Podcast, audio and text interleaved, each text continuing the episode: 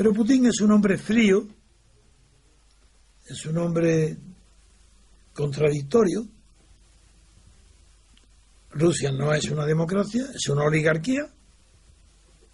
Sin reformas internas, sin una constitución verdadera, es difícil que Rusia llegue antes que otros países europeos a la democracia.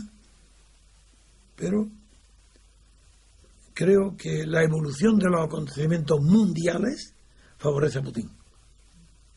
Creo que está Putin, no digo que sea cierto suyo, acierto, digo que los acontecimientos que se adivinan en el mundo, en China, en la India, en América Latina y en el propio Donald Trump, imprevisible, todo eso favorece a Putin.